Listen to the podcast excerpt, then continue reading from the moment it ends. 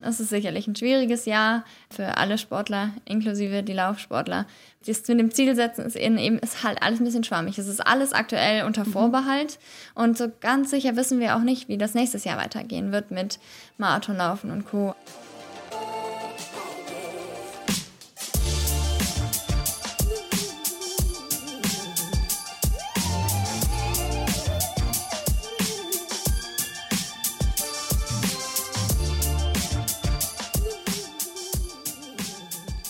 Herzlich willkommen zum Achilles Running Podcast. Ich bin Eileen aus dem Team Achilles Running hier für dich. Und heute habe ich nicht nur einen Gast. Nein, ich habe gleich zwei.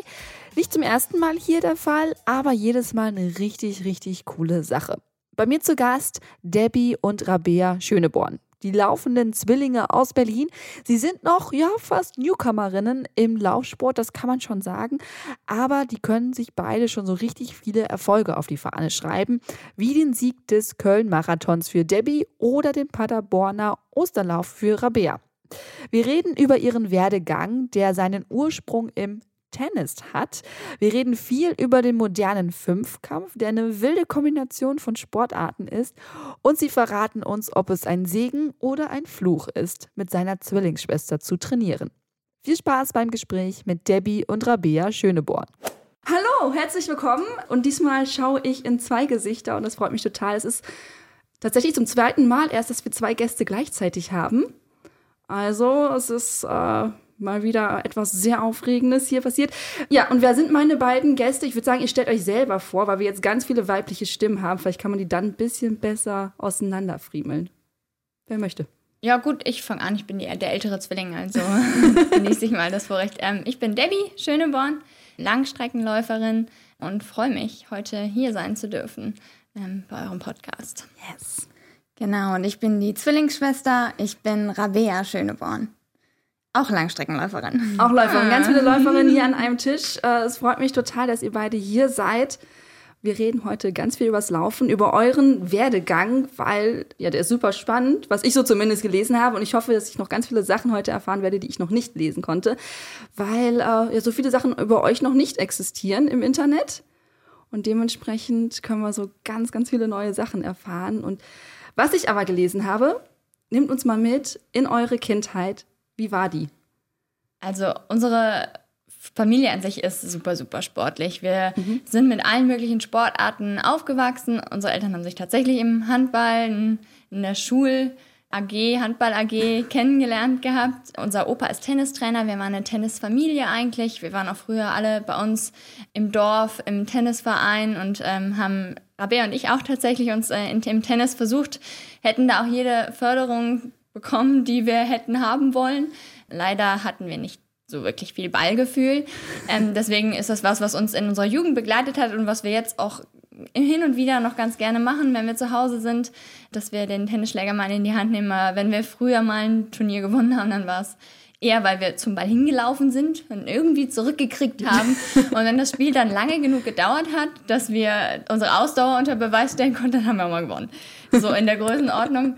Ähm, ja, dann haben wir geturnt früher, mhm. ähm, sehr, sehr lange Zeit und haben dann irgendwann den Weg in den Ausdauersport gefunden, gemerkt, da liegen doch unsere großen Stärken und sind dann im Alter von elf, glaube ich, ähm, zu den Schwimm- und Sportfreunden in Bonn, der größte Bonner Sportverein, und haben dort dann mit dem Ausdauersport Schwimmen, Laufen angefangen und das langsam aufgebaut und sind dann zum Triathlon bzw. modernen Fünfkampf gekommen. Moderner Fünfkampf würde ich als unsere erste große Sportliebe bezeichnen mhm. oder das war so der Punkt, wo wir dann wirklich Leistungssport gemacht haben ähm, und auf Wettkämpfe gefahren sind und Genau, im Laufen sind wir noch relativ neu und jung, deswegen gibt es da vielleicht tatsächlich noch nicht so viele Infos im, im Internet.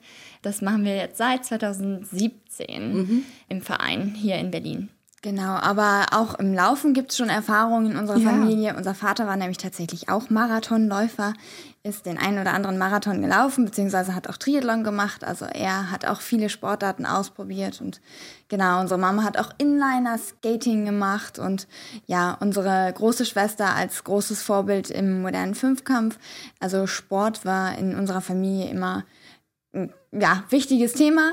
Genau, es war auch so ein bisschen ähm, ja, Erziehung, das klar war von Anfang an, wir machen irgendwas an Sport. Ja, aber unsere Eltern sagen immer ganz gerne, sie haben uns zwar sportlich erzogen, aber verrückt geworden sind wir von alleine. Also wir mussten jetzt nicht Marathonläufer werden, die zweimal am Tag die Laufschuhe schnüren. Ja. Ich glaube, mein Papa hat mal gesagt, er möchte, dass wir zweimal die Woche irgendeinen Sport machen, der uns Spaß macht. Das ist so seine Grundvoraussetzung. Alles darüber hinaus freut er sich sozusagen und fördert er auch mit. Wir haben viel Förderung erfahren, auch in Jugendjahren. Mhm. Ähm, aber da war nie irgendwie, also das muss, du musst jetzt Leistungssport machen. Äh, gar nicht, nein. Das wäre nämlich jetzt meine nächste Frage gewesen, weil du hast jetzt gerade einen unglaublichen Ritt gegeben, so von Kindheit bis jetzt. Ähm, lass uns da mal so, so ein bisschen das aufdröseln. Wir gehen jetzt mal so ein bisschen mal in eure jungen Jahren. Also es war Tennis, ihr habt euch viel ausprobiert. Und du sagtest ja gerade schon, da hast du gemerkt, so die Ausdauer ist eure Stärke. Gab es da so, so einen Schlüsselmoment, dass ihr gemerkt habt, okay, es ist jetzt das, wenn es lange wird, dass wir dann gut werden? Also jetzt nicht so von vornherein, sondern erst, wenn es sich zieht?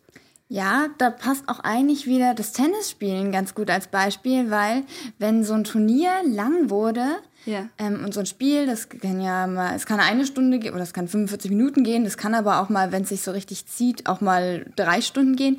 Und die Spiele, die länger waren, da hatten wir dann immer den Vorteil, weil uns noch nicht die Puste ausgegangen mhm. ist und sind dann im Grunde über die Zeit äh, dann besser geworden im Vergleich zu den anderen. Also da haben wir vielleicht schon so ein bisschen gemerkt, ah, Ausdauer können wir ganz gut. Wir haben auch ein paar Triathlons dann früher mhm. gemacht und schon gemerkt, ja, die Ausdauer, die liegt uns eigentlich. Ja, ich weiß auch noch zum Beispiel so Bundesjugendspiele hieß das bei uns, also ja. in der Grundschule so ein Sportfest, was man dritte, vierte Klasse auf jeden Fall, äh, da durfte man 800 Meter dann laufen und da waren wir dann auch schon immer ganz gut vor mit dabei, obwohl wir da noch gar nicht dran gedacht hätten, irgendwie in strukturiertes Lauftraining zu gehen, sondern es war einfach was, was uns, sag ich mal, nicht so viel ausgemacht hat wie vielleicht anderen mhm. und wir haben dann ich glaube, mal mit zehn Jahren oder so, das ist ganz witzig, unser Papa liebt Laufen und ist auch selber früher viel gelaufen. Rabea ja. hat schon erzählt, dass er auch Marathon gemacht hat. Unsere Mama mag eigentlich Laufen gar nicht so gerne. Sie hat es aber zwischendurch auch gemacht, weil es einfach so einfach ist, die Laufschuhe anzuziehen und dann bei uns zu Hause über den Damm laufen zu gehen. Und da waren wir, glaube ich, so zehn, also da waren wir auch noch gar nicht im Triathlon oder Fünfkampf, also irgendeinem Sport, der was mit Laufen zu tun gehabt hätte. Mhm. Und sind dann ein paar Mal mit ihr äh, bei uns am Rhein laufen gegangen und haben dann so einen Weihnachtslauf äh, bei uns im Ort mitgemacht einmal. Da gab es so einen Schoko-Nikolaus zu gewinnen, den wollten wir gerne gewinnen. Ja, geil, natürlich, da will doch jeder mitlaufen. Dann, und dann haben wir es als, tatsächlich als Familienevent so einen 10-Kilometer-Lauf gemacht. Da mhm. haben wir vielleicht 10 oder 11 Jahre, glaube ich. Und dann ähm, seid ihr schon 10 Kilometer gelaufen? Ja, genau, da sind wir das erste Mal, ich glaube 52 Minuten, ne? Wow, also ihr seid bei eurem ersten 10 Kilometer Lauf mit 10 Jahren schon 52 Minuten gelaufen? Vielleicht waren wir auch 11 oder so. Also in der Größe ja, come on, aber trotzdem. Holla die Waldfee. Doch, Rabea, Rabea konnte zwischenzeitlich nicht mehr und dann hat Papa ein bisschen langsam gemacht und um sie zu warten. Am Ende waren wir, glaube ich, zehn Sekunden oder sowas auseinander. Nein, wir waren zwei Sekunden ah, zwei. auseinander. Das weiß ich nämlich noch ganz genau, weil wir vorher ausgemacht haben, wir laufen gemeinsam ins Ziel, wenn wir nicht ganz weit auseinander sind. Und genau, ich war zwischendrin ein bisschen platt, musste kurz Pause machen, hab das aber hinten raus wieder aufgeholt, war also im Grunde wieder an ihr dran und sie ist trotzdem zwei ja, ich Sekunden. Ich habe mich nicht umgedreht, also ich wusste ja nicht, dass sie dann wieder Sie da. wusste ganz genau, dass ich da bin. Und sie hat dann den Pokal bekommen und den Schoko-Nikolaus und ich nicht. Aber ist okay. Im Jahr danach haben wir dann der eine 10, der andere 5 Kilometer gemacht. Dann haben wir beide Pokal gekriegt. Achso, du hast auch gleich dann gewonnen, oder? Ja, in der Altersklasse. Also da sind nicht so viele andere gelaufen in einem Alter. ja gut, mit 10 Jahren hatte ich auch andere Sachen zu tun, als 10 Kilometern zu laufen. Also da war ich was habe ich mit zehn Jahren gemacht? Ich habe Volleyball gespielt oder so. Da war es hat tatsächlich dann auch ja. noch eine Weile gedauert, bis wir wirklich, also dann im Verein zwölf oder sowas, dann wieder längere Läufe gemacht haben, haben wir dann auch erst eine Weile nicht, weil wir dann im mhm. Verein eingebunden waren. Und da hat man dann im Triathlon-Bereich eher halt die kürzeren, kürzeren Sachen gemacht. Aber das war sowas, das haben wir als Familienevent tatsächlich und das erinnere ich mich eigentlich noch ganz gut dran. Es war cool, hat Spaß gemacht, ja. Aber wie seid ihr denn, okay, jetzt, dann sind wir jetzt so äh, zwischen 10 und 12 ungefähr bei euch beiden. Ähm, wie kamt ihr denn auf die Idee, dann Triathlon zu machen? Weil, gut, ihr seid jetzt auch noch mal einen Ticken jünger als ich, aber es ist jetzt nicht so die, die fancy, sexy Sportart, wenn man so jung ist, oder? Also dann ist es doch eher so Gruppensport oder Tanzen oder Nicht? Mm, genau, also wir kommen eigentlich, wir haben äh, lange Zeit geturnt. Mhm. So als kleine Mädchen fanden wir es auch ganz toll ähm, und haben sogar, ich glaube, wir haben mit Mutter-Kind-Turnen wirklich früh dann angefangen und haben das auch erstmal beibehalten.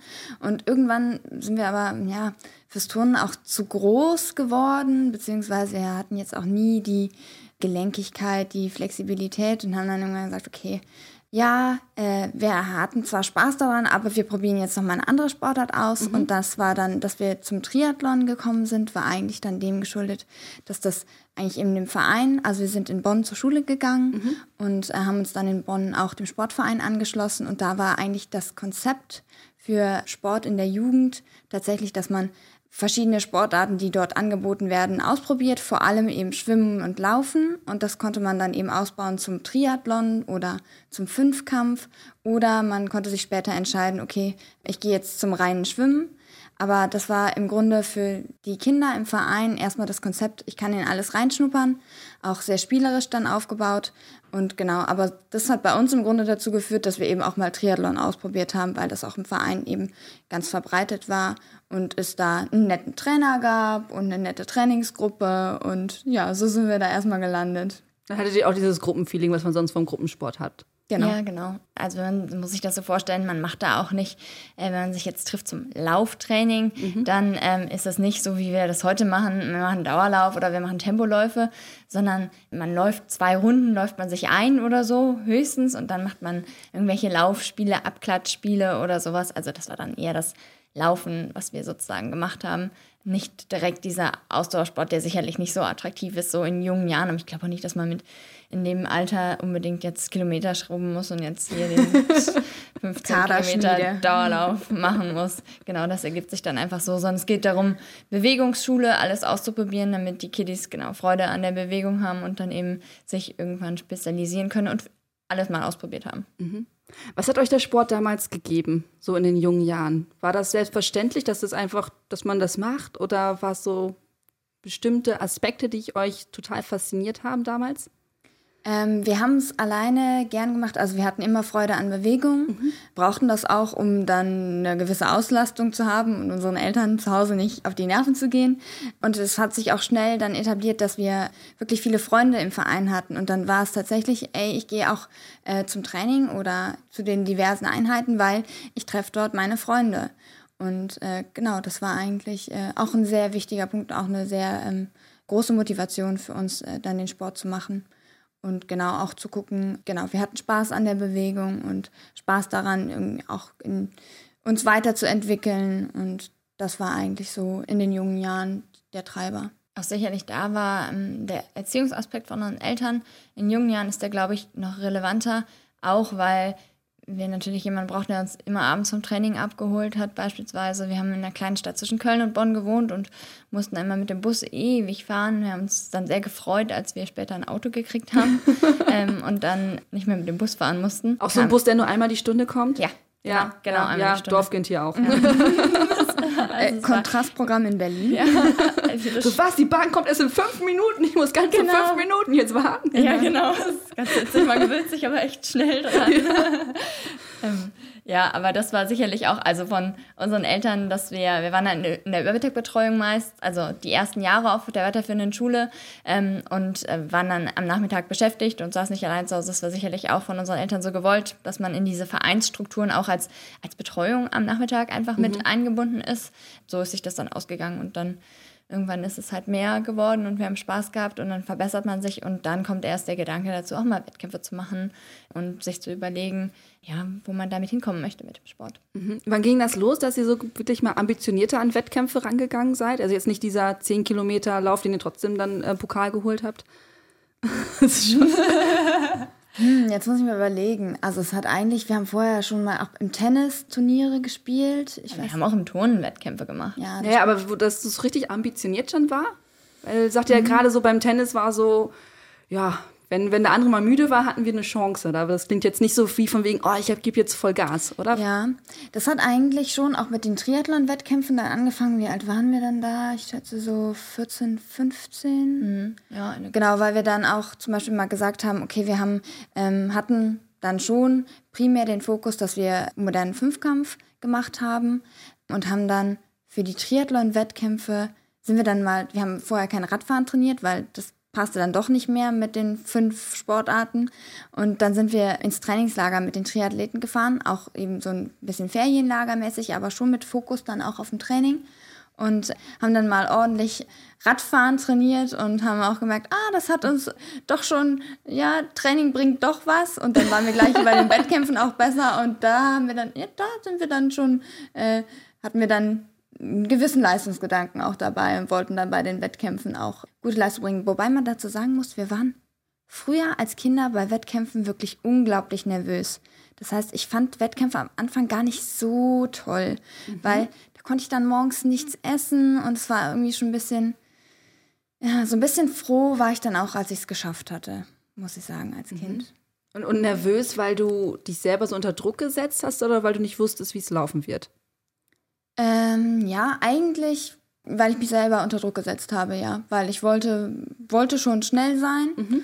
und damit kam die Nervosität. Das ist eigentlich eine gute Frage. Woher kommt Nervosität? Ja, ich glaube, das ist auch das, wie wir es so ein bisschen geschafft haben, das runterzufahren von diesem, also wir waren, wirklich, wir waren absolut die nervösesten, glaube ich, früher als Kinder, wo alle so gesagt haben, ja, macht euch keinen Stress, ihr seid klein, ich weiß noch, beim Schwimmen ist mir da die Schwimmbrille runtergerutscht zum Beispiel. Ja. Und also so, so, große Sachen, wo du dann, dann bin ich die ganze Zeit Brust statt Kraul geschwommen, weil ich nichts gesehen habe sonst.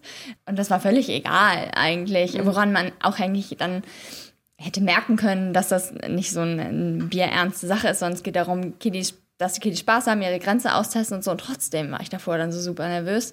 Und das war, hat sich auch relativ lange hingezogen, bis wir dann irgendwann festgestellt haben, dass uns das gar keinen Mehrwert bringt, so extrem nervös zu sein. Im Gegenteil, das macht die Vorfreude auf den Wettkampf komplett kaputt. Das ist, es zieht einem so enorm mhm. viel Energie, wenn man so super nervös ist. Also ich war immer richtig, richtig müde, weiß ich noch, vor diesen Schwimmwettkämpfen, weil ich irgendwie die ganze Zeit schon vorher Puls 180 hatte und das zieht natürlich Energie. Und äh, seit äh, ich festgestellt habe, dass das einem eigentlich nichts bringt, dieses bisschen Adrenalin, was an der Startlinie ist und dass man bei wichtigen Wettkämpfen, wo es dann wirklich auf Normen und Zeiten drauf ankommt, auch nicht mehr so gerne frühstückt und dann auch die Tage vorher schon, wenn man so ein bisschen dran denkt, so ein Bauchkribbeln kriegt. Das ist alles gut. Ich glaube, das ist auch leistungsfördernd. Mhm. Ähm, wir haben uns auch unterhalten in der Gruppe ähm, und mit unseren Trainern und man hat dann diese, äh, diese U, umgedrehte U-förmige Kurve, die ähm, sagt, wenn du zu wenig nervös bist, ist nicht gut, aber wenn du zu viel nervös bist, mhm. eben auch nicht, sondern genau dieser Peak oben und ähm, das macht den Wettkampf besser und ich weiß, dass damit auch die Performance am Ende besser wird und ähm, so haben wir das am ehesten in den Griff gekriegt. Aber ja, früher Spaß hatten wir da lange nicht an Wettkämpfen. Aber war es dann von Vorteil oder von Nachteil, dass ihr dann beide so sportlich wart? Und dann seid, seid ihr auch in den gleichen Wettkämpfen gestartet? Genau. Es war eigentlich, also was die Wettkämpfe angeht, äh, fanden wir es früher ein Nachteil. Und mhm. deswegen haben wir auch überlegt, ob wir unterschiedliche Sportarten machen möchten, damit wir äh, nicht diesen direkten Vergleich immer haben. Dagegen hat gesprochen, dass wir immer enorm davon profitiert haben, dann gemeinsam trainieren zu können, wenn wir die gleiche Sportart machen. Und es war auch zum gewissen Grad auch eine logistische Frage, weil, wie gesagt, wir waren auf dem Dorf, der Bus für einmal die Stunde und abends dann gar nicht mehr. Das heißt, wir waren darauf angewiesen, abgeholt zu werden. Ja. Das heißt, es war schon klar, dass ein Elternteil äh, muss schon mal fahren und dann zumindest beide am gleichen Ort abholen zur gleichen Zeit war logistisch zu handeln, während wenn es nochmal zwei Orte zu zwei Zeiten gewesen wären, wäre es wieder schwieriger. Ja, gewesen. am besten der eine noch im Norden, der andere im Süden. Genau. Und, und, dann auch mit den Wettkämpfen am Wochenende, wo dann genau auch unsere Eltern dabei waren. Wären das nochmal wieder andere Wettkämpfe gewesen, wäre es wieder schwieriger gewesen. Und äh, deswegen sind wir dann doch bei der gleichen Sportart geblieben. Ja, und auch der Punkt, dass wir uns als Trainingspartner haben und das ist auch der große Benefit, den wir jetzt einfach sehen, dass wir zusammen trainieren können und uns gleich unterstützen können, dass wir uns bei Tempoläufen abwechseln können. Das ist der, ich glaube, der Nutzen überwiegt äh, die Kosten. Also genau, inzwischen äh, wissen wir das noch viel besser als, äh, als früher. Und wie war das so in eurer Jugend? Ich meine, so in Teenager-Zeiten, wenn die Geschwister dann doch mal eher auf den Sack gehen? Wir haben uns äh, reichlich geprügelt. Das war vor Teenagerzeiten, glaube ich. Für Teenagerzeiten haben wir uns eher angezickt. Das war dann die Phase. Tun wir auch jetzt Ver auch gerne. Verbal geprügelt. Mhm. Ja, ja, wir hören auch häufiger mal. Wir nehmen kein Blatt vor den Mund, wenn wir miteinander reden. Mhm. Ähm, anders als äh, bei anderen Leuten oder auch bei einer guten Freundin, da kommunizieren wir nochmal anders. Das ist manchmal ein bisschen schade, weil wir die Launen dann am ehesten aneinander auslassen und uns dann so ein bisschen anmeckern oder auch Ärger, den wir einfach irgendwie verspüren, aufeinander projizieren. Da kommt dann schnell vom Gesprächspartner, was ist denn mit euch? Ihr streitet euch ja schon wieder. Und wir so, hm, gestritten? Wir haben uns nicht gestritten. Äh, das war kein Streit, weil wir Warte mal ein bisschen so, Streit erlebt. Ja, nicht so, nicht so durch ein Ventil. Aber das haben wir uns auch vorgenommen, dass wir ähm, der Ton. Genau, ein bisschen das dann auch ans. Also, wie gesagt, wenn man irgendwie eine Laune hat, jeder ist mal schlecht drauf, aber mhm. es hilft trotzdem, wenn man das, wenn man sich dann nicht das in so ein Ankeifen gegenseitig das ist bei uns mal schnell so und wir meinen das eigentlich nie böse ja. einander gegenüber, sondern wir nehmen einfach kein Blatt vor den Mund und das wirkt dann für den Gegenüber manchmal direkt so, als würden wir uns streiten. Dabei sind wir ein Herz und eine Seele. Genau.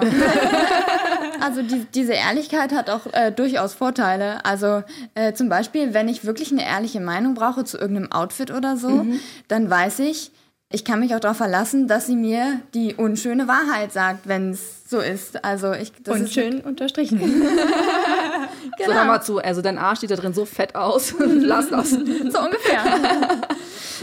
ja, ansonsten bei einer Freundin, ja, hm, da ist man dann in der Ausdrucksweise ein bisschen vorsichtiger und macht es dann, würde nicht sagen, oh Gott, das geht wirklich gar nicht. Ja, das, das ist dann der Vorteil. Ja, das Ding ist ja auch, man könnte ja auch sie immer für mich und andersrum halten, da muss man nochmal mit, ein bisschen mit aufpassen. Also ich, das, das ist ja auch mein Interesse, ist dann natürlich größer, ihr zu sagen, wenn sie doof aussieht, weil die Leute auf der Straße könnten halt auch denken, sie wäre ich und dann Ach fällt so. das auf mich zurück. Oh, das ist aber sehr weit hergeholt. okay, ähm, springen wir mal wieder zurück zum Triathlon. Und äh, mhm. nee, wann fing der Fünfkampf an? Wann, wann kam das? Also wir waren gerade so mit, mit 15, 16, seid ihr die Triathlon-Wettkämpfe gemacht? Genau. Gefahren, ähm, laufen, geschwommen, ja. Also der Fünfkampf kam so ein bisschen peu à peu. Das mhm. ist auch dem geschuldet, dass äh, man bestimmte Disziplinen erst ab einem bestimmten Alter machen darf. Mhm. Zum Beispiel darf man zum Schießtraining durften wir erst. Genau, also erstmal, was ist der moderne Fünfkampf? Vielleicht schieben wir das einmal genau, vor. Vielleicht äh, sollten wir damit mal anfangen. äh, genau, der moderne Fünfkampf sind äh, fünf Sportarten. Surprise. Überraschung. genau.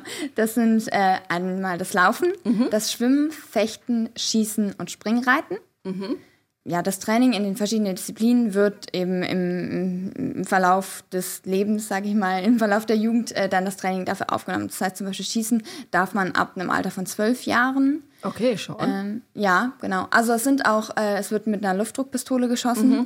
Äh, das heißt, das sind jetzt keine schweren Gerätschaften. Ja, schon klar, also nicht damit einer AK-47. Genau. Und am meisten im Fünfkampf trainiert werden die sogenannten organischen Disziplinen, also mhm. auch die Ausdauerdisziplinen. Das ist Schwimmen und Laufen. Und äh, ja, entsprechend lag da immer auch der Fokus im Training. Deswegen hat es auch zum Triathlon ganz gut gepasst. Und die technischen Disziplinen, die werden dann so ein bisschen drumherum gebaut. Und genauso hat sich das dann auch zusammengesetzt. Und wir haben dann, als wir 14, mit 14 fängt dann nämlich das Reiten an. Ähm, das kommt also dann verhältnismäßig spät erst dazu. Ja, was auch daran liegt, dass man auch im Jugendbereich im modernen Fünfkampf erstmal mit Wettkämpfen, also da gibt es dann äh, zwei deutsche Meisterschaften zum Beispiel im Jahr mhm. ähm, und das eine ist dann wenn es jetzt bei den ganz Kleinen fängt es dann nur mit Schwimmen und Laufen. Also die haben tatsächlich deutsche Meisterschaften, die dann Fünfkampf deutsche Meisterschaften im Jugendbereich sind und nur Schwimmen und Laufen sind, mhm. weil man dann und dann einmal im Jahr gibt es dann auch die große Fünfkampfmeisterschaft sozusagen, aber weil das sozusagen dann aufgebaut werden soll, Stück für Stück. Und im Jahr danach kam dann das Schießen dazu, also Schwimmen, Laufen, Schießen. Dann im Jahr danach das Fechten und das Reiten zum Beispiel ganz zuletzt. Also erst im Juniorenbereich, wenn man 18 ist, hast du wirklich jeden Wettkampf sozusagen in diesem Fünfkampfformat. Davor ist es eben zwei, drei oder vier Kampf. Auch ein Grund, warum man diese Disziplin dann relativ spät erst aufnimmt. Plus Laufen und Schwimmen ist einfach die Grundlage. Damit muss man relativ früh anfangen. Die Schwimmer wissen das am besten. Die fangen oft in ganz, ganz jungen Jahren an ähm, mit dem Training. Wenn man zu spät eben mit so einer, ähm, mit, dem, mit dem Schwimmsport anfängt, ist es sehr, sehr schwierig, da aufzuholen. Genau, ähm, und der Leistungshöhepunkt ist im Schwimmen auch verhältnismäßig früh im mhm. Vergleich zum Beispiel zu den anderen Disziplinen. Also wenn man sich den äh, zum Beispiel den Altersdurchschnitt bei den Olympischen Spielen anschaut, ja. nach Sportarten, dann ist Schwimmen da sehr früh. Ja, deswegen, das war so eine Phase, da haben wir mit 14, 15 parallel tatsächlich äh, so ein bisschen Triathlon, Fünfkampf, je nachdem auch, was jetzt gerade in der Saison anstand. Im Fünfkampf gab es auch noch nicht so viele Wettkämpfe und viele Wettkämpfe waren dann eben auch Schwimmen, Laufen und im Triathlon war es dann auch Schwimmen, Laufen, mal ein bisschen Radfahren dazu, aber dadurch, dass wir da breit aufgestellt waren, haben wir das äh, jahrelang eigentlich so ein bisschen parallel gemacht. Ähm, sind wir mal mit den Triathleten ins Trainingslager gefahren, dann mal mit den Fünfkämpfern, deswegen ist es ganz schwierig zu sagen, wir haben Triathlon, Cut-Off, dann haben wir Fünfkampf ja. gemacht, sondern beides so ein bisschen parallel und irgendwann waren wir dann an dem Punkt, das war vielleicht ja dann so in 15, 16 in der Größenordnung, wo wir uns dann entscheiden mussten, wohin wollen wir uns wirklich weiter professionalisieren. Da haben wir auch überlegt, ob einer Triathlon, einer Fünfkampf machen soll, der mhm. eben dieser Konkurrenz, von der wir eben sprachen, wegen. Und haben dann aber gesagt, ähm, ja, Fünfkampf macht uns eigentlich beiden am meisten Spaß. Ähm, und haben uns dann ja in dem Alter dann für den Fünfkampf entschieden. Ist ja auch mega abwechslungsreich, ne? Also wenn man sich jetzt Triathlon anguckt, das sind jetzt drei Ausdauersportarten mhm. und äh, Fünfkampf, ich habe mein Leben noch kein Springreiten gemacht und auch kein Fechten. Aber das ist ja super abwechslungsreich. Genau. Wie sieht denn da so ein, so ein Wettkampftag dann aus?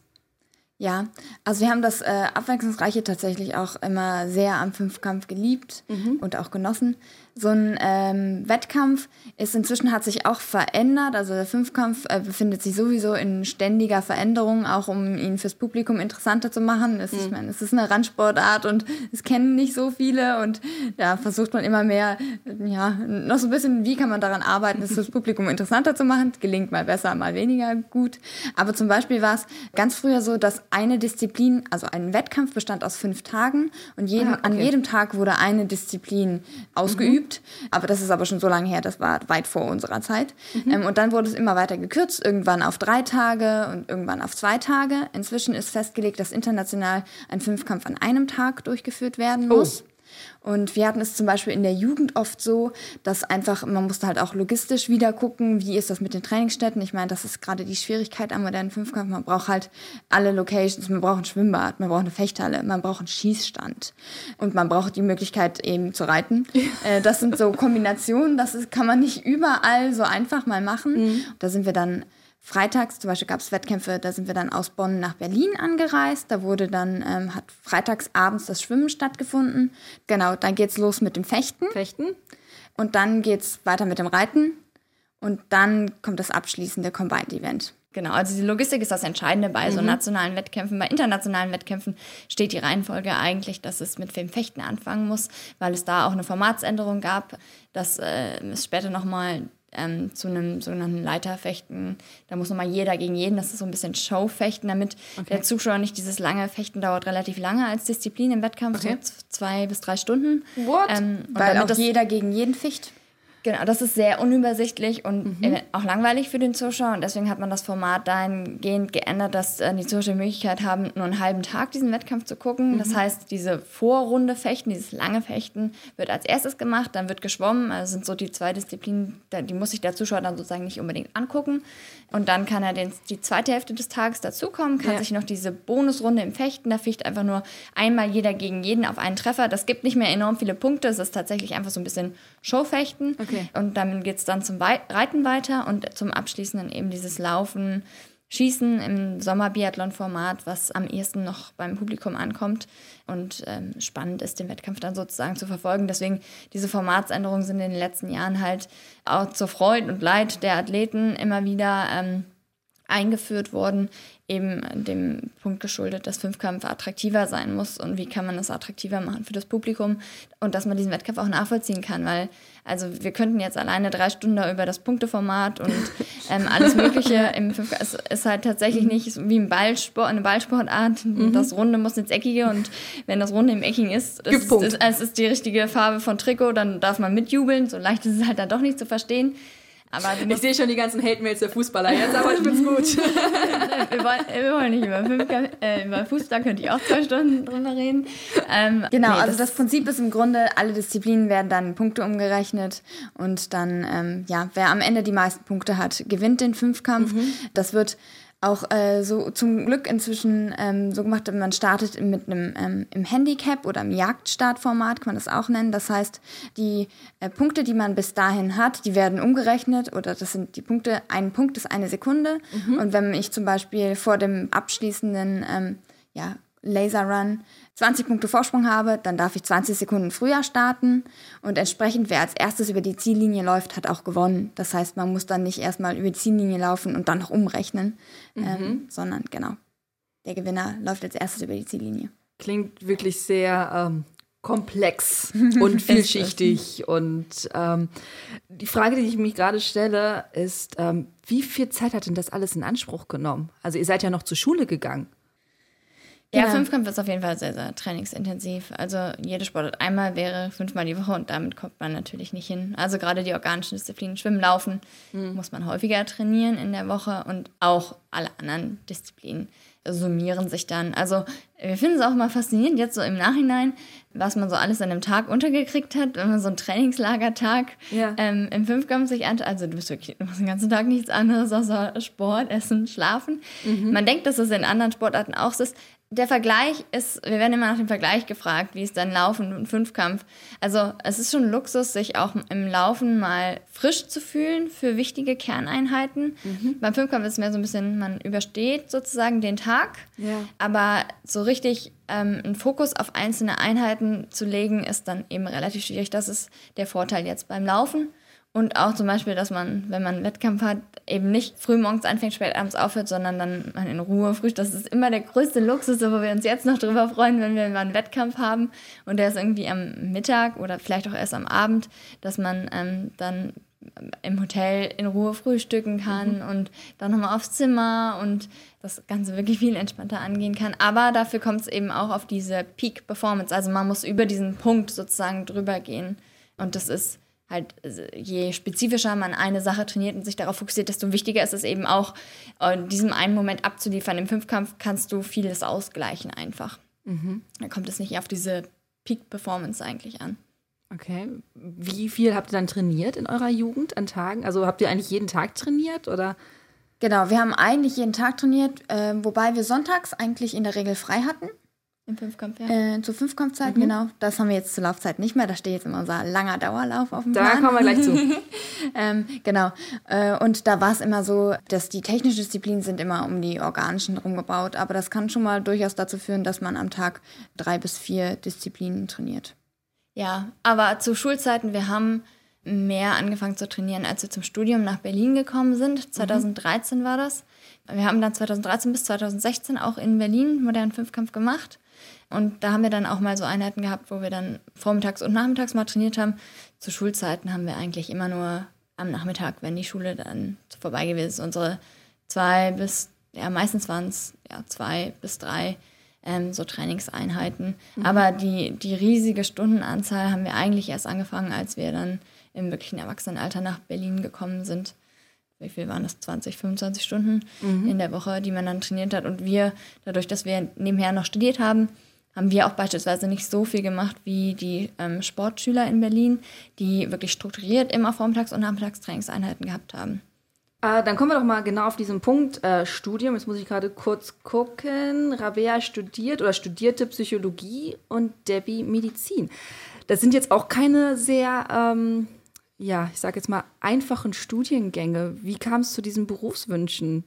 Genau, unsere Studienwünsche haben eigentlich auch dazu geführt, dass wir uns für Berlin als Standort entschieden haben nach der Schule, weil wir mhm. wussten, wir können, äh, hier werden die beiden Studiengänge angeboten und hier ist eben das äh, in Deutschland größte Leistungszentrum für modernen Fünfkampf und da haben wir die besten Möglichkeiten gesehen, Studium und Sport kombinieren zu können ja, überlegt nach der Schule, ah, was wollen wir studieren? Also es war jetzt nicht die ganze Zeit so klar, ah, ich will auf jeden Fall Psychologie machen und hm, Debbie, ich will auf jeden Fall Medizin machen, so war es nicht, sondern wir haben ja. schon auch ähm, überlegt und wir hatten auch während der Schulzeit gleiche Interessen, aber eigentlich war klar, ah, nee, das gleiche Studieren äh, wollen, wir, wollen wir dann irgendwie doch nicht. ähm, und ja, dann äh, haben wir genau irgendwann uns dann doch für die Studiengänge entschieden, die wir mhm. jetzt gemacht haben und sind damit auch genau sehr glücklich und sind jetzt auch beide in den letzten Zügen. Das mhm. heißt, ähm, ich, Rabea, schreibe meine Masterarbeit in Psychologie gerade und Debbie bereitet sich auf ihre abschließende Prüfung vor. Ja, genau. Du hast auch einen fancy, ähm, dein Doktorarbeitstitel ist ja öffentlich. Laborparameter Veränderungen beim 160 Kilometer Ultralauf. Steht sogar bei Wikipedia. Ja, da habe ich es auch. ganz witzig, ja. Ähm, Was da, ist das? Ähm, ich bin äh, wissenschaftlich an die Sportmedizin hier in Berlin angebunden. Mhm. Und da haben wir ähm, 2016 und auch im Jahr 2017, aber meine Daten kommen vorwiegend aus dem Jahr 2016, eine Studie durchgeführt ähm, an Ultraläufern. Das ist eigentlich mhm. ein bekannter Ultralauf äh, hier im Berlin-Brandenburger Raum. Die laufen den ehemaligen Mauerweg entlang. Den Mauerwegslauf, ja. Genau, also 100 Meilen Berlin, Berliner Mauerwegslauf. Äh, so heißt dieser Wettkampf und da haben wir uns ähm, äh, Probanden rausgesucht und haben da große Untersuchungen gemacht, eine Woche vor dem Lauf, direkt nach dem Lauf und ähm, eine Woche nach der Regeneration. Und ich habe. Kurzer ähm, Einwurf. Ja. Ultralauf, alles ab 50 Kilometer gilt als Ultralauf. Nee, alles länger als Marathon gilt als Ultralauf. Ja, danke für den Einwand. Also genau, Ultralauf und das ist auch sehr, sehr schwierig zu vergleichen. Es gibt noch nicht viele Studien, aber es ist super, super mhm. spannend. Ähm, ich habe mir die Blutwerte angeschaut, ganz, ganz viele Parameter, ganz viele Veränderungen. Also es ist sehr, sehr faszinierend, was in Anführungsstrichen einfach nur laufen, dann doch mit dem Körper macht. Und es geht natürlich darum, ähm, was man sich so antut. Naja, das und vor allem, was das sagt, der Laborwert mir wirklich aus, wenn ich einen Nierenwert bestimme, mhm. ist der jetzt wirklich so hoch, weil die Nieren einen Schaden abbekommen hat? Okay. Ähm, oder ist der Wert äh, so hoch, weil ähm, ich so eine enorme Belastung auf den Körper habe, dass ähm, solche Werte, die sind immer nur semispezifisch für Organe, dass der zum Beispiel Kreatinin kennt jeder, der steigt halt auch einfach durch die Muskelbelastung, steigt das einfach enorm an, ist aber gleichzeitig auch ein Nierenparameter, muss man eben abwägen, kommt das jetzt durchs Laufen oder ähm, und ist nur durch die Muskulatur bedingt oder ist es wirklich die Niere, das ist so ein bisschen was. Kreatinin ähm, kennt nicht jeder. Okay, ähm, im Sportbereich. Ich, ähm, ich will nicht zu, äh, zu sehr abschweifen, die Thematik ist sehr, sehr faszinierend. Aber wir haben einen Artikel darüber, über Kreatinin, das kann ich an den Shownotes verlinken. Da kann jeder das nochmal nachlesen. Machen wir, lösen wir es so. Alles klar. ja. Aber das ist auch noch nicht ganz fertig, beziehungsweise jetzt auf den letzten Zügen. Ich äh, arbeite gerade am Eröffnungsprozess und wenn die fertig ist, dann kann man sich auch gerne bei mir melden. Ich schicke das gerne rum, das Dokument. Steckt sehr viel Arbeit, sehr viel Herzblut drin. Also du hast, dich, hast du dich denn auch bewusst, als du gesagt hast, du willst Medizin studieren, gesagt, okay, ich möchte auch da auch den Sportbezug haben? Am Anfang eigentlich gar nicht. Tatsächlich. Ja. Also ich habe immer gesagt, Sport und Studium will ich getrennt halten. Wir haben das auch zu Schulzeiten so gemacht. Also wir waren auf einer, in Anführungsstrichen, auf einem ganz normalen Gymnasium mhm. und keiner Sportschule ähm, und haben das von Anfang an eigentlich ja, getrennt gehalten, sehr bewusst. Und so bin ich auch ins Studium reingegangen. Und ich fand Sportmedizin am Anfang auch nicht so super spannend. Warum studiert man Medizin, um dann in die Sportmedizin zu gehen? Das ist so ein kleines Feld sozusagen. Es gibt alle Bereiche der Medizin finden, sind interessant und so geht es mir auch heute noch. Also die wenigsten Fachdisziplinen würde ich ausschließen, weil ich sie nicht interessant finden würde für mich kommen jetzt langsam einfach so ähm, Aspekte tatsächlich, die den Arbeitsalltag und ähnliches betreffen. Also ich würde jetzt keine Chirurgie machen wollen, nicht weil ich das Fach an sich nicht spannend finden würde, sondern weil ich nicht 100 Stunden in der Woche im, im OP stehen möchte, sondern mhm. weil ich auch aktuell ist natürlich das Laufen und der Leistungssport mit dem Zeitaufwand dahinter ein großer Punkt, aber ich glaube, ich möchte auch später Familie und ähm, Co. dazu haben. Und es gibt Bereiche in der Medizin, da muss man einfach dafür leben und hat auch diese Verantwortung. Und das ist immer was, was mehr für mich mit auf die Liste Pro und Contra kommt. Und ähm, Sportmedizin ist ein großes Feld, wo eine gute Mischung aus Forschung, einem angenehmen Patientenklientel und eben auch doch spannender Medizin ist, was man am Anfang gar nicht so unbedingt weiß. Wie gesagt, über die Doktorarbeit habe ich da ein bisschen Blut geleckt, in Anführungsstrichen. ja, und äh, deswegen bin ich jetzt am ehesten doch auf dem Wege in die, in die Sportmedizin. Jetzt ja. doch. Ah doch dazu gekommen, war ja klar. Rabea, ist es bei dir auch dann Psychologie Richtung Sportpsychologie oder bist du da komplett getrennt? Einwand. Wir mhm. werden immer gefragt, ob wir gemeinsam eine Praxis aufmachen. das ist nicht der Plan. ähm, ich habe äh, meine Bachelorarbeit zum Beispiel in der Sportpsychologie geschrieben mhm. und äh, fand es auch sehr spannend. Und habe jetzt aber auch wieder, Psychologie ist auch wieder ein Fach, was äh, so viele Facetten hat und was viel, ja. in, eigentlich inzwischen auch überall gefragt ist. Das heißt, ich strecke auch im ähm, Bereich Psychologie eigentlich meine, meine Fühler in alle möglichen Richtungen aus. Ähm, so ein bisschen mache ich das auch nach wie vor. Ich bin auch noch nicht so ganz festgelegt, wo es nach dem Studium oder wie es nach dem Studium genau weitergeht. Aktuell meine Masterarbeit schreibe ich wieder in einem anderen Bereich. Mhm. Ähm, das ist äh, auch wieder eine, eine, Mischung aus verschiedenen Disziplinen. Es geht viel ähm, um Kommunikation. worüber ich meine Masterarbeit schreibe. Und ich arbeite aktuell als Werkstudentin wiederum in einem Unternehmen, wo ich eher wirtschaftspsychologisch arbeite. Mhm. Das heißt, äh, ich habe tatsächlich äh, viele Facetten der Psychologie, die ich gerade ausprobiere und dann da finden muss, wie es weitergehen soll, genau. Jetzt nicht die Frage mit der Praxis, aber könnt ihr euch gegenseitig so ein bisschen helfen, wenn mal irgendwie im Sportbereich was los ist? Also weiß nicht, gibt es Lows bei dir, wo Rabea dir helfen kann oder du hast medizinische Probleme, irgendwie Auerwehs und Debbie sagt, ah, das ist das und das? Auf jeden Fall. Also es sind natürlich beides Studienfächer, die ähm, auch eine große Schnittstelle mit dem Sport haben. Mhm. Und äh, da können wir sicherlich das, was wir gelernt haben, unser Wissen auch anbringen und einbringen und genau helfen nicht nur uns gegenseitig, sondern auch allen, allen die so mal fragen. Das passiert ähm, insbesondere bei Debbie eben auch häufiger, dass dann da Rückfragen kommen. Und wir beschäftigen uns auch, auch wenn ich das jetzt gerade im Grunde Sportpsychologie nicht als Fokus mache, mhm. heißt es nicht, dass ich das nicht interessant finde, beziehungsweise gucke ich ja halt trotzdem, gibt es auch verschiedene Strategien oder Tricks und ja, bin da auf jeden Fall offen, auch äh, belese mich da gerne mhm. und äh, ist auf jeden Fall. Viele Sachen lassen sich wahrscheinlich auch aus anderen Bereichen anwenden, oder? Ich meine, oder? Also ich, genau, ja. Musst du mich korrigieren oder sowas? Das ist eine Vermutung.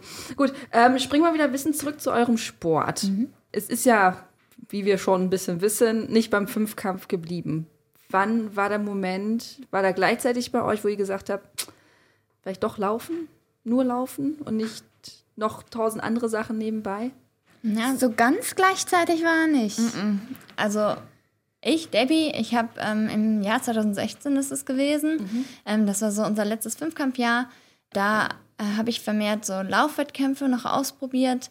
Und äh, gleichzeitig haben wir uns aber noch mit unserer älteren Schwester, die damals noch zu den Spielen gefahren ist und die Trainingsgruppe in Berlin einfach nicht so groß ist, dass man sich im Fünfkampf auch als Trainingskamerad einfach unterstützen muss, sollte sozusagen in einer Trainingsgruppe. Wir reden hier alleine vom Fechten, wo man auf Trainingspartner angewiesen ist. Stimmt, ja. Auch das war mit dem Grund, warum wir 2016 noch im Fünfkampf mittrainiert haben. Das war so, so ein bisschen unser Übergangsjahr, eigentlich 2016. Und da habe ich mit einer Kommilitonin beim Kaffee noch gesessen und so überlegt, ja, einen Leistungshöhepunkt habe ich noch nicht erreicht, aber im Fünfkampf komme ich nicht so wirklich viel weiter. Mhm. Und irgendwann ist auch der Aufwand, den man dann betreibt, wir hatten das eben mit diesen vielen Trainingsstunden und die Trainingsstätten, auf die man angewiesen ist und dieser ständigen Umstrukturierung des Fünfkampfs, wo man sich immer wieder neu darauf anpassen muss. Dann Schwierigkeiten in der Trainingsgruppe, weil es ähm, sehr sportschulkonzentriert, der Fünfkampf in Berlin, dann mhm. doch einfach ist. Und so viele Aspekte, die dann dazugekommen sind. Aber Leistungssport aufhören war da für mich eigentlich noch nicht die Frage. Also ich hatte überhaupt nicht das Gefühl, das kann es jetzt gewesen sein mit dem Sport. Ich habe den Punkt erreicht, wo ich jetzt nicht mehr weiterkomme. Im Gegenteil, ich dachte mir, da ist auf jeden Fall noch was drin. Was wäre in der Option? Und Laufen hat eigentlich schon immer Spaß gemacht. Laufen war auch beim Fünfkampf mit einer unserer großen Stärken, wo ich auch immer Spaß hatte und Selbstbewusstsein draus geschöpft habe. Und dann haben wir 2016, habe ich immer mehr Laufwettkämpfe ausprobiert, so Straßenläufe, einfach mhm. um, wenn wir im Fünfkampf keine Wettkämpfe hatten, also also in dem Jahr bin ich nicht im, sind wir beide nicht im World Cup Team gewesen. Dann hast du im Fünfkampf keine Wettkämpfe. Und dann, um alternativ doch eine Motivation im Training zu haben, ähm, haben wir dann dafür mehr Volksläufe gemacht. Und da habe ich dann im Herbst ähm, mich das erste Mal der Trainingsgruppe der ähm, TG Jive, also unserer jetzigen ähm, Trainingsgruppe unter unserem Trainer Detlef Müller, angeschlossen, weil ich mit seiner Tochter, also einer Kommilitonin von mir, mhm. beim Kaffee gesessen habe. Und sie meinte, ja, wenn du Lust auf Laufen hast, komm doch mal bei uns in der Trainingsgruppe vorbei. Mein, mhm. mein Papa ist Coach. Ähm, und das ist der Trainer, bei dem wir dann bis jetzt auch trainiert haben. Also eigentlich wirklich ein Zufall, dass wir ähm, in dieser Trainingsgruppe da gelandet sind und da dieses große Interesse am Laufen einfach wieder gewachsen ist. Also wir haben, sind zum Laufen gekommen, ohne zu wissen, wo wir damit mal hinkommen. Mhm. Dass wir das jetzt eigentlich professioneller betreiben, als wir es damals im Fünfkampf oder zumindest gleich professionell, das ähm, hat sich so ergeben. Genau, also wir hatten, äh, wir sind gar nicht zum Laufen gekommen, wie der mir gerade gesagt hat, mit der Ambition, okay, wir wollen jetzt Weltmeister im Laufen werden, sondern wir haben es ähm, gesagt, okay, äh, wir wollen nochmal gucken, was wir sportlich so machen können und wir haben da Freude dran und Laufen, genau, hat uns schon Spaß gemacht und äh, wir gucken jetzt mal, wo uns das hinbringt. Und ja, dann haben wir Wettkämpfe gemacht und dann sind wir besser geworden, dann haben wir Blut geleckt und Ja, also Rabea ist dann mitgezogen. Also ich habe dann die ersten, äh, die so, ersten genau, Laufwett Laufwettkämpfe gemacht, beziehungsweise war dann die ersten Trainings, mhm. war ich dann tatsächlich auch alleine bei der Trainingsgruppe und habe dann Spaß daran gehabt und habe dann auch, da war das letzte Jahr U23 noch für uns. Da habe ich dann noch der deutsche Straßenlauf mitgemacht mhm. und 5000 Meter. Und ähm, habe viel Spaß dran gehabt. Und da war Rabea dann so, hey, ähm, es scheint ja doch irgendwie Spaß zu machen. Ähm, und sich dann, ist dann schnell auf den Zug aufgesprungen und ähm, ja, dann haben wir das zusammen angegangen. Und 2017, das ist so der Cut-Off, also sagen wir mal, mhm. seit 2017 laufen wir eigentlich, weil wir 2017 dann in die LG Nord gewechselt sind, also mhm. unseren Verein hier in Berlin und für die dann Laufwettkämpfe bestritten haben und das dann so der Cut-Off sozusagen war. Also das ist jetzt, ja, drei Jahre. Genau, ja. also noch gar nicht so lange her. Wir sind quasi noch jung im Laufen. Aha. Ihr seid ja auch noch jung an sich. Also es ist ja nicht so, als, äh, als hätte ich jetzt hier zwei alte Damen vor mir sitzen. Ihr seid von äh, 94, jetzt, jetzt kommen meine Kopfrechenfähigkeiten.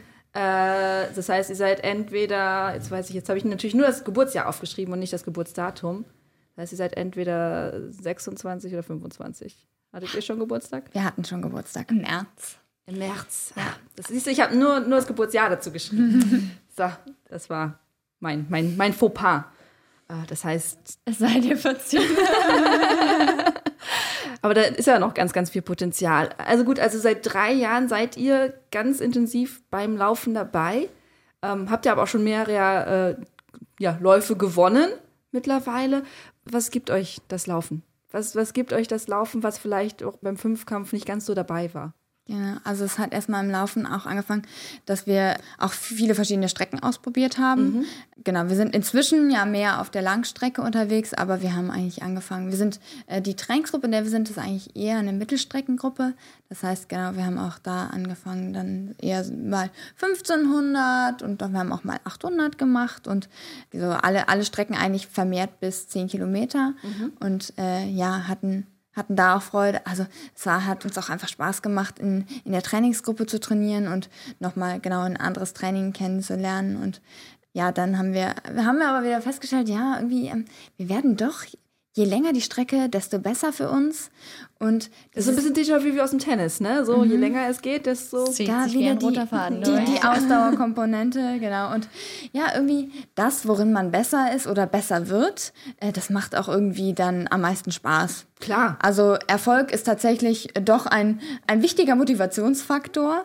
Ähm, und genau, das hat äh, dann dazu geführt, dass wir eben uns auch auf die, auf die längeren Strecken noch mehr orientiert haben. Und jetzt ist tatsächlich auch ähm, sehr genießen, wenn wir die langen Trainingseinheiten machen können, weil wir es irgendwie auch, es klingt ein bisschen verrückt, aber wir mögen es auch wirklich am Tag dann die und die Trainingseinheit geschafft zu haben oder die und die Zeit dann nochmal verbessert zu haben und dann abends im Bett zu liegen und zu gucken, oh, ich habe das geschafft und ich bin jetzt richtig müde und äh, Genau, und dann auch im Wettkampf, wenn es sich dann tatsächlich auch auszahlt, ja. die harten Trainingseinheiten, die man gemacht hat, weil man sagt, oh, ich hatte mir das und das vorgenommen und oh, ich bin jetzt so schnell gerannt und genau, es ist dann tatsächlich ein wichtiger Aspekt der Selbstverwirklichung, mhm. woraus wir dann äh, schon ja, eine große Motivation schöpfen. Also ich glaube auch, es ist die Schnittmenge. Ähm, das, was Sport generell bringt, egal welche Sportart, was wir im Fünfkampf gehabt haben und im Tennis und im Turnen und mhm. sonst irgendwo, dieses, man hat eine Gruppe, mit der man zusammen trainiert, das sind im Sport sind immer unsere besten Freunde gewesen, also das Training ist wie Freunde treffen. Das ist ein sehr, sehr wichtiger Punkt, in Trainingslager zu fahren, auf Wettkämpfe zu fahren, andere Leute zu treffen, sich auszutauschen, mehr, was von der Welt zu sehen. Das sind Aspekte, die generell, glaube ich, mit dem Sport ähm, kommen und dann kommt im Laufen eben dazu, ja, dieser Aspekt, dass wir gemerkt haben, hey, wir verbessern uns. Am Anfang sind die Sprünge noch riesig gewesen, also da haben wir 10 Kilometer, weiß ich noch, die äh, 2016 dann im Übergangsjahr ähm, gemacht und da bin ich irgendwie jeden, jeden Wettkampf 30 Sekunden schneller geworden. Ja, am Anfang geht so, das ja auch noch. Gen genau, aber also in einem gewissen Maße, also wenn man, solange man sich so ein bisschen von der Stelle bewegt und sich irgendwie verbessert, sei es vielleicht auch, muss nicht unbedingt ja direkt die bessere Zeit rausbringen, aber man mhm. merkt irgendwie, dass man technisch besser wird oder irgendwas, was man sich vorgenommen hat, woran man es jetzt ist weniger gearbeitet. anstrengend auch manchmal einfach. Zum Beispiel, genau. Ja. Oder äh, gut, das reine Laufen ist nicht so extrem technisch, aber wenn ich jetzt ein Hürdenläufer wäre, dass ich da jetzt besser an die Hürde angelaufen, also dass man mhm. irgendwie merkt, man hat einen Progress gemacht. Das ist, glaube ich, etwas, was im Laufen dann der Punkt gewesen ist, wo, weil ich, wir da das Gefühl hatten, wir, wir kommen vor, weiter voran, was im Fünfkampf vielleicht mh, hm, ein bisschen auf der Strecke geblieben ist zum Schluss und dass wir ja, unserem Ziel immer irgendwie so ein Stückchen näher gekommen sind und uns immer weiter verbessern konnten. Das war sicherlich ein entscheidender Aspekt jetzt, der für das Laufen und jetzt nicht für den generellen Sport ähm, mhm. gesprochen hat und was uns auch motiviert hat, dann weiterzumachen am nächsten Tag und zu gucken, hm, geht da vielleicht noch was? Woran können wir heute arbeiten? Ähm, wie sieht denn jetzt so euer Alltag aus? Also ich, wie gesagt, ihr habt ja sehr zeitintensive Studiengänge euch auch ausgesucht. Euren Sport macht ihr sehr professionell. Wie ist die Zeit strukturiert? Wie sieht so eine Woche bei euch aus? Mhm. In der Regel äh, startet der Tag mit der ersten Trainingseinheit. Mhm. Ist, jetzt kommt es wieder auf den Tag an. Ja. Ähm, die Vormittagseinheit laufen wir meistens von zu Hause aus. Das heißt zum Beispiel einen Dauerlauf. Dann gehen wir unseren universitären oder beruflichen Verpflichtungen nach. Mhm. Und genau, wir starten, machen dann am Nachmittag die zweite Trainingseinheit, die dann oft eben als Gruppentraining stattfindet danach fahren wir nach Hause, sind ganz hungrig und äh, kochen dann gemeinsam. Darauf legen wir auch viel Wert auf gemeinsames Kochen und äh, gutes Essen. Ja, das ist eigentlich so. Wohnt, wohnt ihr immer noch zusammen? Ja, wir haben nach der Schule gesagt, oh Gott, nein, wir ziehen auf gar keinen Fall zusammen, das geht ja gar nicht. Aber dann hat es doch zu viele Vorteile. Die haben wir sehr ja, schätzen gelernt mhm. in den letzten Jahren, weil wir genau auch diesen gemeinsamen Alltag haben. Und das hat auch, wenn wir Praktikum gemacht haben, dann hat das dazu geführt, dass wir wirklich früh aufstehen mussten, früh die ersten Laufeinheiten gemacht haben. Das war dann teilweise 5.30 Uhr. Auch da haben wir uns dann nicht immer gefreut, yay, 5.30 Uhr, ich muss jetzt raus in die Kälte, in den Regen und meine erste Einheit machen. Mhm. Ähm, genau, da haben wir dann äh, auch wieder sehr davon profitiert, dass wir es gemeinsam machen können. Ja, ich tue mich so ein bisschen schwer im Moment bei der Frage, weil man die letzten zwei Jahre bei mir so unterschiedlich gewesen mhm. sind. Also die ganze Zeit, während ich auch normal in der Uni gewesen bin, war das schon eigentlich immer relativ analog, die Tage. Also morgens trainiert, dann in der Uni irgendwelche Vorlesungen. Mal war der Tag länger, mal ein bisschen kürzer. Kennt jeder, der selber studiert. Also äh, je nachdem, ob halt Vorlesungen, Veranstaltungen ähm, stattfinden und bastelt sich das sozusagen dann zusammen. Ich habe aber dann jetzt mit meinen Anwesenheitspflichten vor im April letzten Jahres hatte ich ähm, meine, mein zweites Staatsexamen, also große Prüfung und mhm. ab danach bin ich ins praktische Jahr eingetaucht. Das heißt, ich, Debbie, habe eigentlich dann schon gearbeitet jetzt in den letzten anderthalb Jahren. Und praktische Jahr ist ja sehr krass, ne? Also das ist so das, was ich so weiß von den Zeiten. Du bist ja Kommt sehr darauf an, ja, ja, kommt sehr darauf an, an, an in ja. welchem Krankenhaus man ist. Ah, okay. Dann hat sie es auch, je nach Trainingsphase, hat sie das Krankenhaus auch so ein bisschen ausgewählt. Ja, also genau. Also man okay. muss da schon sich auch das Team zusammen so, also dass man, wenn man jemanden findet, der Verständnis für den Sport hat und dann, mhm. also ich sag schon, PJ ist Arbeiten leid, weil man erstens einen Studientag pro Woche noch hat. Das heißt, man hat nur vier Tage in der Woche, die man arbeitet. Das ist aber natürlich schon dann Vollzeit arbeiten und je nachdem, wenn man an der Uniklinik ist, in dem Bereich, der mich sehr interessiert, das ist die innere Medizin. Da war ich ähm, vier Monate die waren auch sehr intensiv, da wollte ich auch viel mitnehmen, da bin ich dann auch mal ein bisschen länger geblieben. Chirurgie beispielsweise ist was, was ich jetzt nicht unbedingt machen möchte. Da war es also, ich will das sehen, was ich gesehen habe und das mitnehmen, was ich aus dem praktischen Jahr mitnehmen sollte, weil ich danach die Möglichkeit nicht mehr habe. Mhm. Aber da habe ich jetzt keine Überstunden oder ähnliches gemacht. Okay. Ähm, und da war es auch okay, wenn, ähm, je nachdem wer Dienst hatte, wenn ich einen langen Dauerlauf morgens hatte, dass ich den, dass ich dann mal eine halbe Stunde später kommen konnte. Ansonsten war es wirklich in der Größenordnung, dass wir da um 5 Uhr, 5.30 Uhr morgens jeden Morgen die erste Einheit gemacht haben. Ähm, also das war schon ein intensives Jahr. Das habe ich so durchgezogen, da haben wir so durchgezogen. Rabea hat mich da immer begleitet, auch morgens bei den Einheiten. Jetzt in der Corona-Phase war mhm. es gar nicht so schlimm, weil man keine abendlichen Verpflichtungen hatte, die einem aus diesem Rhythmus rausgebracht ja. hätten. Man muss dann halt einfach zeitig ins Bett gehen, dann geht es auch.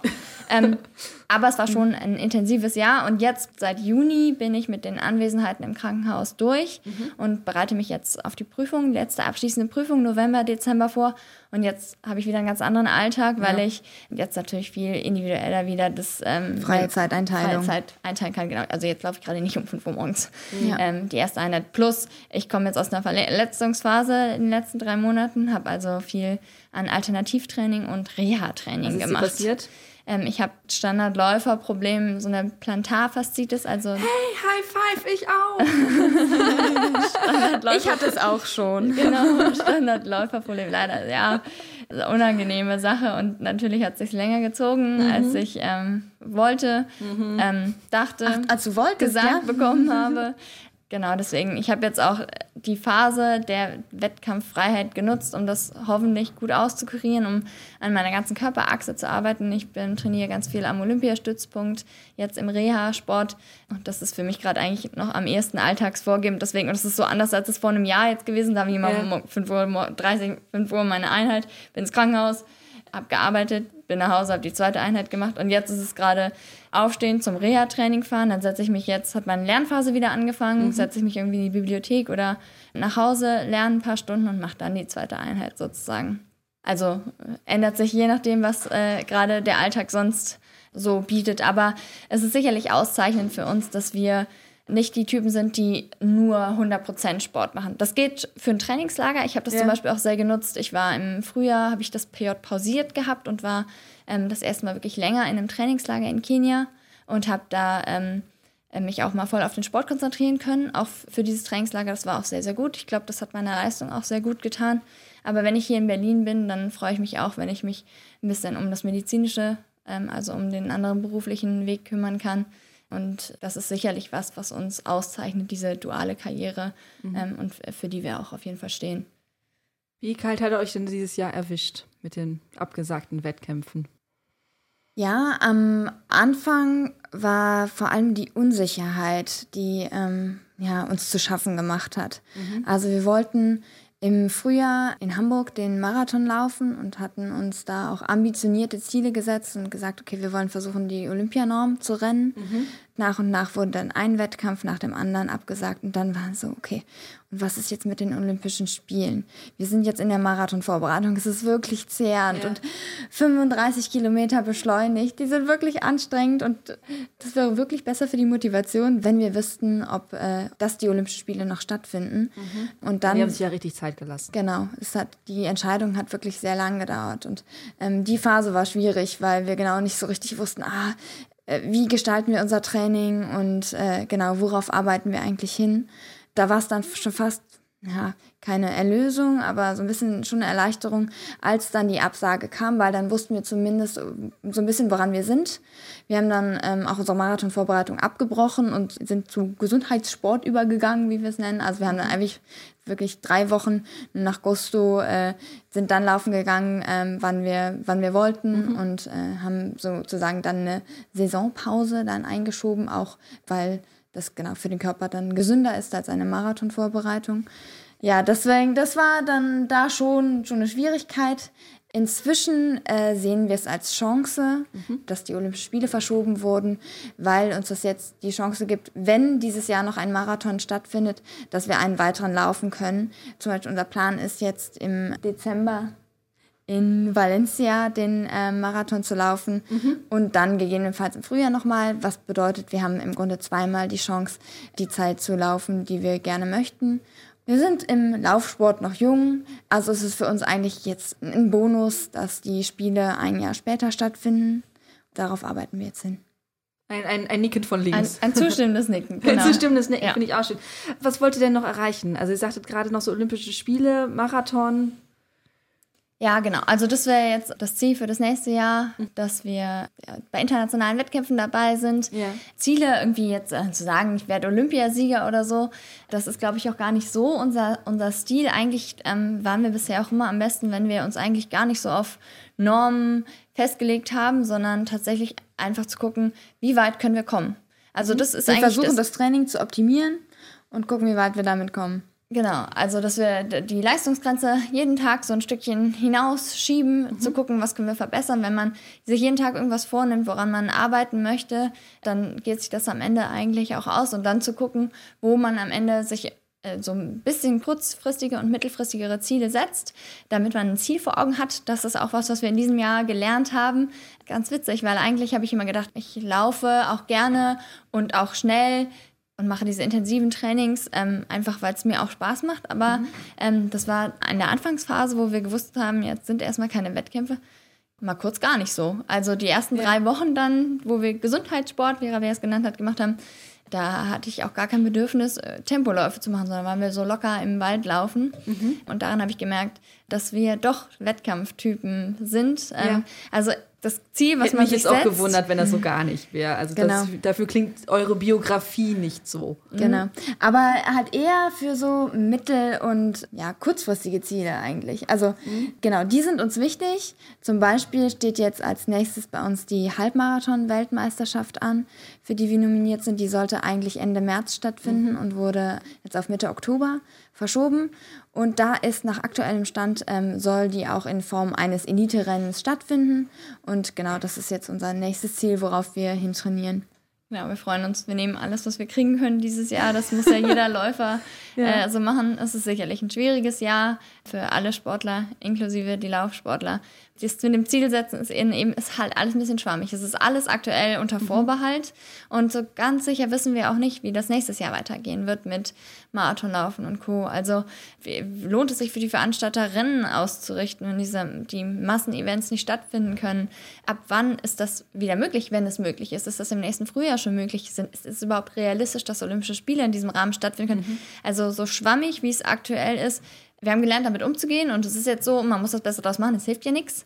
Und wir haben uns eben auch als Ziel gesetzt, dass wir, wir wollen nichts überstürzen, jetzt zum Beispiel aus Verletzungen, wie man das so oft macht, auf Teufel komm raus, direkt wieder zack, zack fit werden, sondern sich Zeit lassen und das in Ruhe aufzubauen und jetzt die Zeit, die wir bekommen haben, einfach auszunutzen, um das langfristig sozusagen vorzubereiten und dann das Optimum, einfach das Training so optimal zu gestalten, dass wir eigentlich jederzeit bereit sind, dann was auch immer uns da über den Weg kommen mag. Ja, und wir hatten natürlich als Bonus jetzt auch im letzten Jahr doch, ja, dass wir uns äh, fürs Laufen als Sportart entschieden haben, weil man konnte zu jeder Zeit laufen gehen. Und äh, da wir ein Haushalt sind, konnten wir das auch immer gemeinsam machen. Das heißt, da waren, ähm, konnten wir uns sozusagen noch glücklich schätzen im Vergleich zu vielen anderen Sportarten, weil wir eben immer im Grunde das Wesentliche, nämlich das Laufen, trainieren konnten. Dann drücke ich euch die Daumen, dass ihr auch wieder schnell Wettkämpfe laufen könnt. Wir alle schnell wieder Wettkämpfe laufen können, weil ich vermisse es auch. Auch wenn ich natürlich nicht so laufe wie ihr und ähm, auch nicht das Privileg habe, bei einem Elite-Rennen dabei zu sein. Die würden lachen, wenn ich mich mit meinen Zeiten bewerben würde. Da sage ich, ich möchte bei euch mitlaufen. Nein, Eileen, du nicht. Deswegen, euch äh, sind die Daumen gedrückt, dass es alles so läuft, dass ihr euch weiterhin so gut versteht äh, in einem Haushalt und euch gegenseitig so supportet. Das finde ich total schön. Deswegen, und äh, vielen Dank für das äh, sehr, sehr nette Gespräch mit euch beiden. Und ja, ich denke, wir werden uns wahrscheinlich hier oder da noch über den Weg laufen. Vielen Dank für die Einladung. Gerne. Ja, besten Dank. Bis dann. Tschüss. Tschüss. Ciao. Das waren Debbie und Rabea Schöneborn. Wenn ihr die beiden mal sehen wollt, dann schaut mal auf unserem YouTube-Kanal vorbei. Wir machen nämlich jetzt auch Videopodcasts. Also die Menschen, die ihr hier hört, könnt ihr dort sehen. Den Instagram-Kanal von den beiden gibt es natürlich auch in den Show Notes. Ich bin Eileen und ich wünsche euch eine tolle Woche, bleibt gesund und keep on running. Ciao!